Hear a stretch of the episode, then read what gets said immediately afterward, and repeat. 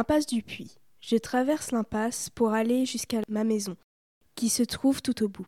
L'impasse est calme, j'entends seulement les oiseaux, et quelquefois j'entends les chiens de la voisine quand je passe devant son portail électrique bleu. Je marche à côté du grand mur en pierre, jusqu'à ce que j'arrive devant mon portail noir, grinçant à chaque fois que je l'ouvre.